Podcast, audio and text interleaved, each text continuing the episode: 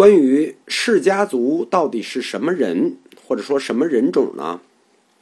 现代佛教史学家大多主张，释家族是非白皮肤的雅利安人种。有人说他是黄种的蒙古人，理由是玄奘在《大唐西域记》里记载，释家族所在地区乃黄种人居住之地，就是现在的尼泊尔，大多数是黄种人。但是，释家族在佛陀时代阿奢世王的入侵的时候已经被灭族了，因此根据玄奘的记载，实际很难将释家族的真实面貌还原出来，没没有后代，而现在的尼泊尔人种也无法和释家族的人种直接产生关联。但是，通过佛典上的一些记录，我们可以有这种假设和猜想。根据四分律记载，释家族不与雅利安族通婚，互视对方非我族类；而有些佛典又称释家族是雅利安族。这样，既是又不通婚，看似很矛盾的说法，就提出了一种非常靠谱的猜想，可以说明释家族人种的来源。第一。是雅利安人种，说明他的血统必与雅利安族有关。第二，又不与雅利安族通婚，说明他一定有非雅利安人的血统。那么，我们就可以得出一个结论：释家族是雅利安人与非雅利安人混血的后裔，而且混血的那一端相对的种姓会比较低，有可能是黄种人。这就是我们对雅利安族的这么一个学术性的推论，说他到底是个什么人种。净饭王因为王位继承的问题，肯定是反对佛陀出家的。关于佛陀出家的这个故事，很多佛典里都有，我就快速给大家过一遍。佛陀之母是摩耶夫人，净饭王的王后。她四十五岁生佛陀，在佛陀出生七日之后。逝世了，后来上升刀立天，即三十三天。佛陀也因此后来曾上刀立天为母说法。净饭王就娶了摩耶夫人的妹妹，就是善觉王的小女，叫摩诃波奢波提，又叫大爱道。佛陀实际是他的姨妈养大的，就是大爱道养大的。他的姨妈后来又率领五百世家族女随佛陀出家。建立起了佛陀教团中第一个比丘尼僧团，而他的堂兄弟中也很多精英随他出家。最著名的三个人：阿难、阿那律和提婆达多。提婆达多我们在佛教十五题里讲过，他随佛陀出家，最终成了佛陀的敌人，导致了佛陀教团的第一次重大分裂。阿那律就是那个双眼失明，最后获得天眼通的那个天眼第一的人。阿难。值得重点介绍一下，阿难又叫阿难陀，他随佛陀出家后随侍佛陀，以多闻著称，被誉为多闻第一。但这个多闻，大家一般不理解多闻什么意思，以为见多识广，其实不是的。多闻的意思就是能背，特别能背诵。因为在那个时代里，不光是佛典，嗯，大量的这种宗教类的这个义理。没有文字，都是通过背的。佛经以前就没有文字，就靠背，能背就叫多闻。佛陀他在俗家的时候是有两个妃子一个儿子的，那个儿子就是十大弟子中的罗侯罗。在佛陀成道六年后回迦毗罗卫，他随这个罗侯罗随佛陀出家，因为他出家的时候年龄很小，所以。佛陀僧团因为罗侯罗的出家，建立了沙弥制度。以前是没有沙弥制度的。佛陀出生成道的故事也很多，我也很快的给大家过一下。摩耶夫人在做梦的时候，梦见菩萨乘着一只六牙白象来到肚子里，从右肋进入脱胎。此时大地震动，世间有大光明普照。摩耶夫人。根据当时的风俗，在临产之前要回娘家，途经蓝毗尼园的时候，不行了，要生了，就在一棵无忧树下手扶树枝，面向东方，生了佛陀。当时是四月八日，他是从右肋下那个菩萨是从右肋进去的，他又从右肋下产下菩萨。菩萨乘白象来的嘛，这位菩萨初降人间，身就发金黄色，成三十二相，放大光明，普照三千大千世界，周行七步，遍观四方，并举右手指天指地，做诸佛出世共同誓言。大家记住啊，这不是他一个人的誓言，这是诸佛出世的共同誓言。十六个字：天上天下唯我为尊。要度众生，生老病死。大家经常说这故事的时候，就说上半句就是“天上天下唯我为尊”。其实它还有后半句“要度众生，生老病死”。这是因为菩萨出生的时候，自知当世就要做佛，为天人师，度三界一切众生，所以才作此狮子吼。但是，这位出生的小太子不久就遇到了人间苦难，就是生苦。他降生七日后，其母亲摩耶夫人就病逝了。他的姨妈大爱道就嫁给了他的父亲，做他的继母，抚养他长大。他出生的时候，净饭王就有一个仙人来给他预言，说你的这个儿子将来要要成佛的。他就唯恐自己的儿子出家修道，一直给他安排各种好生活，就是你千万别想那个事儿。但是这种平表面的平静，在佛陀十四岁的时候，太子十四岁出游的时候被打断了。东门见到老人，西门见到死人，北门见到修道之人，南门见到病人。那前三门，东门见老人，南门见病人，西门见死人，这是老病死。加上佛陀出生的时候，其母出生之后就迅速离世，这是生苦。你看，生老病死四苦都到了吧？所以，当他见到修道之人的时候，就激发了他出生的时候的这个本愿。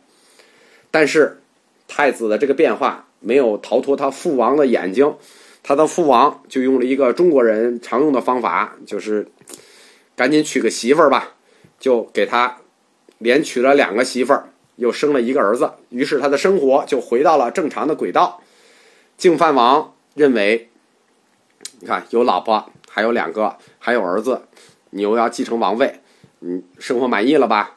认为太子就放弃了成就佛陀的理想，走上了成为转轮圣王的道路。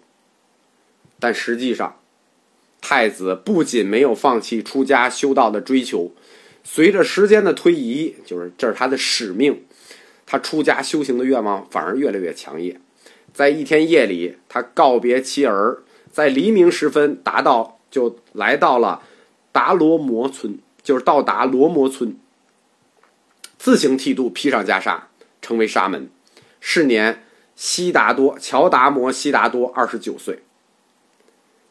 根据印度的传统，他出家修行的第一个阶段就是寻师问道，而当时印度正统文化，我们谈到正统文化是婆罗门文化。修行是与苦行相联系的，修道是与苦行相联系的，但是苦行只是个大方向，具体怎么去苦，这具体怎么解脱，他还要有所选择。但是乔达摩悉达多的选择方向很少，为什么？因为他是在非雅莲文化区域成长起来的，所以他不可能以婆罗门教为诉求对象。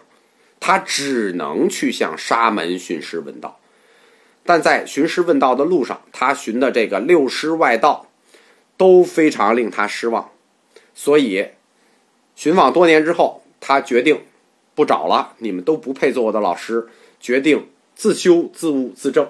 这是印度文化里的传统，自修自证。乔达摩悉达多出家修行的第二阶段，就是长达六年的苦行。这六年的苦行，反正非常苦，也吃不上，目的只是延续生命。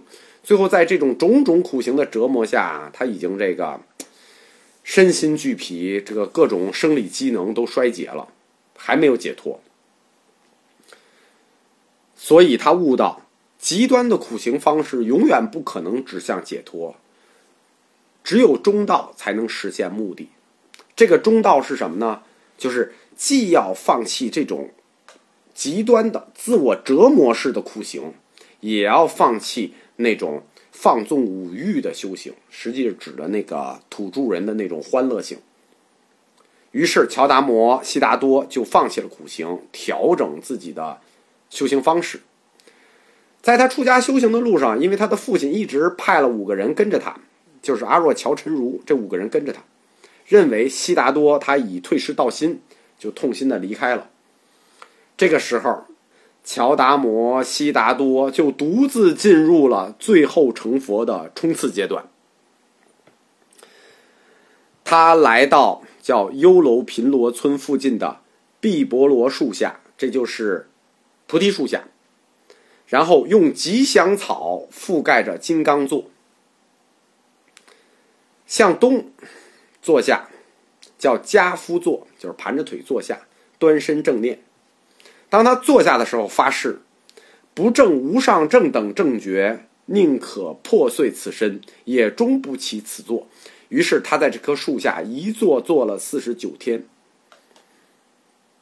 根据佛典记载，乔达摩悉达多临江觉悟，大地震动，天放大光明，隐蔽魔宫。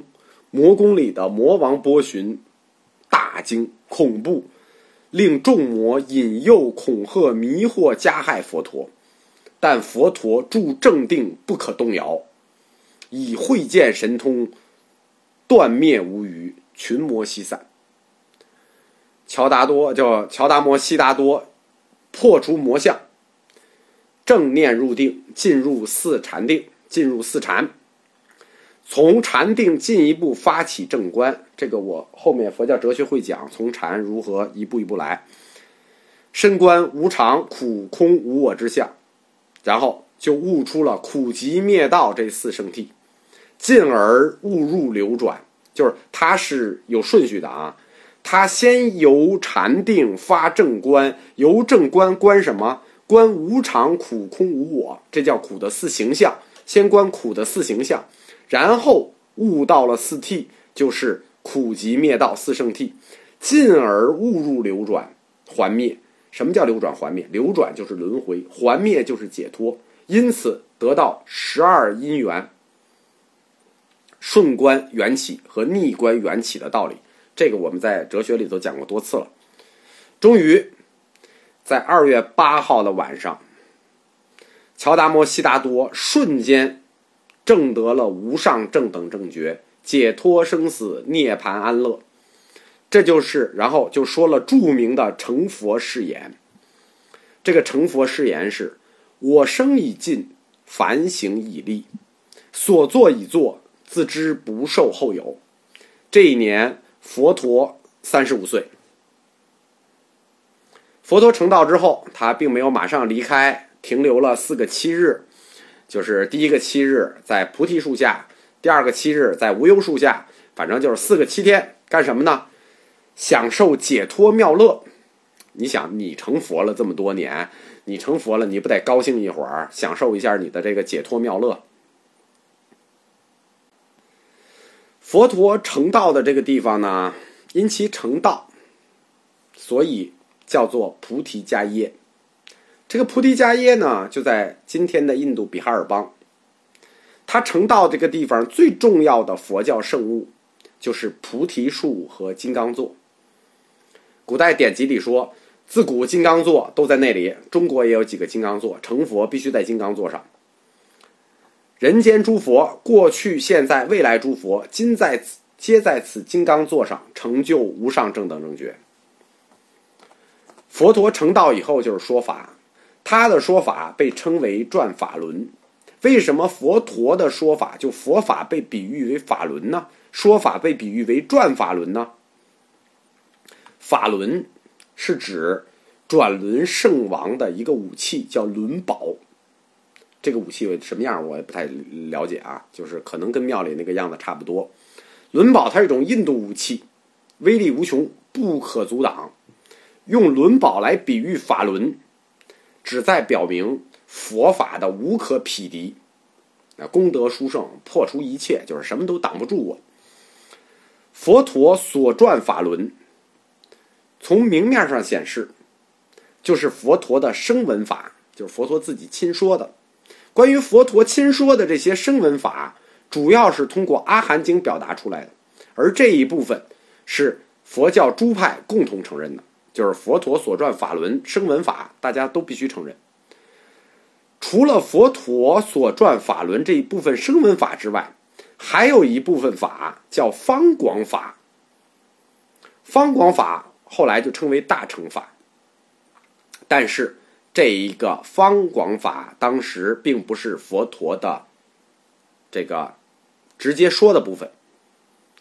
大乘部自己的典籍说，方广法就是大乘法，是对大乘根性成熟人所说之法。